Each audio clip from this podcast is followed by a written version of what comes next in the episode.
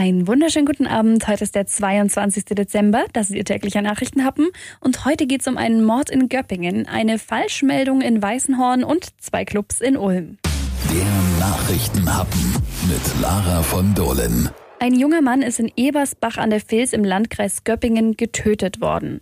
Der 26-Jährige ist laut Polizei am Montagabend auf einem Fußweg nahe der Vils gefunden worden und noch am Tatort gestorben.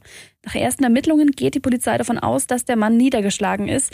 Zwei unbekannte Männer sollen auf den Mann eingeschlagen haben. Er wurde schwer verletzt und starb vor Ort. Seine 30-jährige Frau, mit der er unterwegs war, überstand den Angriff leicht verletzt.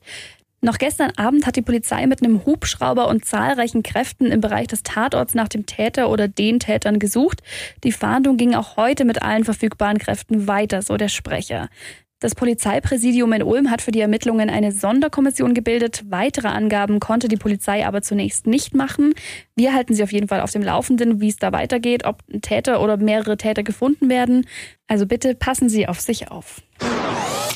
Achtung, kurz aber wichtig, in Weißenhorn ist derzeit eine Falschmeldung über Kolibakterien im Trinkwasser im Umlauf. Seit gestern Abend in den sozialen Medien ist das wohl der Fall.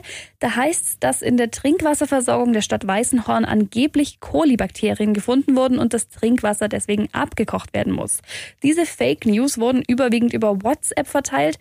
Wir haben in Weißenhorn nachgefragt und das Trinkwasser ist in einwandfreier Qualität und muss auch nicht abgekocht werden. Es besteht also laut der Stadt Weißenhorn kein Grund zur Sorge. Der Nachrichtenhappen. Darüber spricht Schwaben heute. Dann gibt es noch zwei Nachrichten zu den Top-Clubs in Ulm.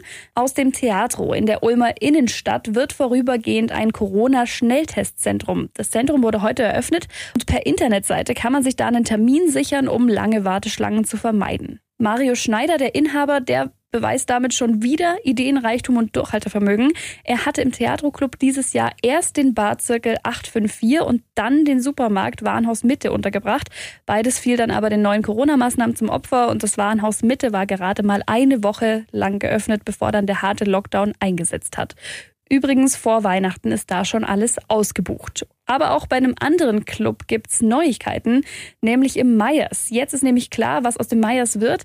Wie die Südwestpresse schreibt, wird das Meyers in der Ulmer City künftig ein Ü30-Club namens M-Club. Marc Wölfle vom gleichnamigen Immobilienbüro und der Veranstaltungsfirma Night Motion übernimmt den Club. Derzeit wird umgebaut, eine neue Soundanlage, andere Farben, neue Einrichtungen. Highlight wird ein goldener Kronleuchter über der Tanzfläche und im April soll der Umbau fertig sein. Das neue Konzept Konzept begründet Wölfe damit, dass es in Ulm derzeit nichts für diese Altersklasse gäbe. Also dann, Sie können hier schon mal üben. Auf donau3fm.de gibt es übrigens unsere Musikstreams, mit denen Sie den ganzen Abend zum Beispiel nur 80er oder nur 90er hören können. Also viel Spaß damit, haben Sie einen schönen Feierabend und wir hören uns morgen wieder. Bis dann.